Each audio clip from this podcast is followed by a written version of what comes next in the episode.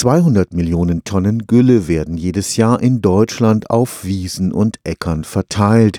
Das gefährdet vielerorts nicht nur die Trinkwasserqualität, die Fäkalien aus der Massentierhaltung drohen auch angrenzende Naturschutzgebiete zu vergiften.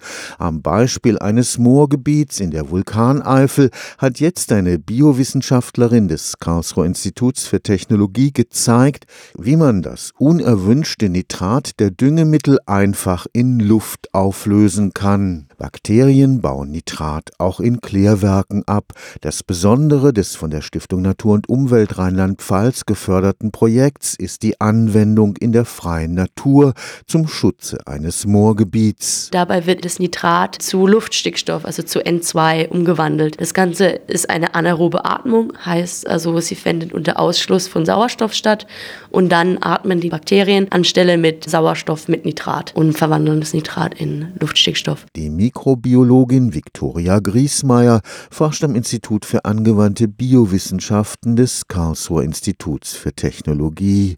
Das Verfahren, mit dem sie dem schädlichen Nitrat zu Leibe rückt, ist verblüffend einfach. Es ist im Prinzip einfach ein Loch im Boden, was gebuddelt wurde. Dann wurde dieses Loch mit einer Folie ausgekleidet und mit Holzhackschnitzeln, also einer Kohlenstoffquelle, befüllt, dann wieder verschlossen mit Mutterboden.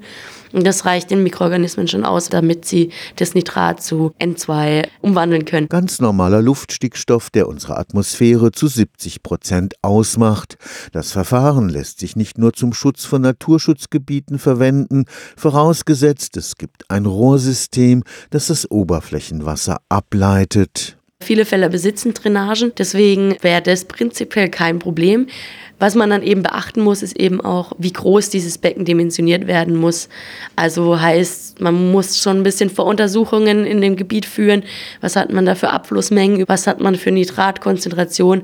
Damit man auch ungefähr dimensionieren kann, wie groß dieses Becken letztendlich werden muss, dass das Wasser genug Platz hat, um überall in dem Becken hinzukommen und die Mikroorganismen auch genug Zeit haben, das Nitrat auch umzuwandeln zu N2. Dennoch ist für die Mikrobiologin das von ihr entwickelte Filterverfahren letztlich nur eine Notlösung eigentlich müsste weniger gedüngt werden. Weil solange da halt nichts gemacht wird, politisch gesehen, sind solche Verfahren gut geeignet, um da was entgegenzuwirken. Vor allem auch, wenn Landwirtschaft an Naturschutzgebiete grenzt. Stefan Fuchs, Karlsruher Institut für Technologie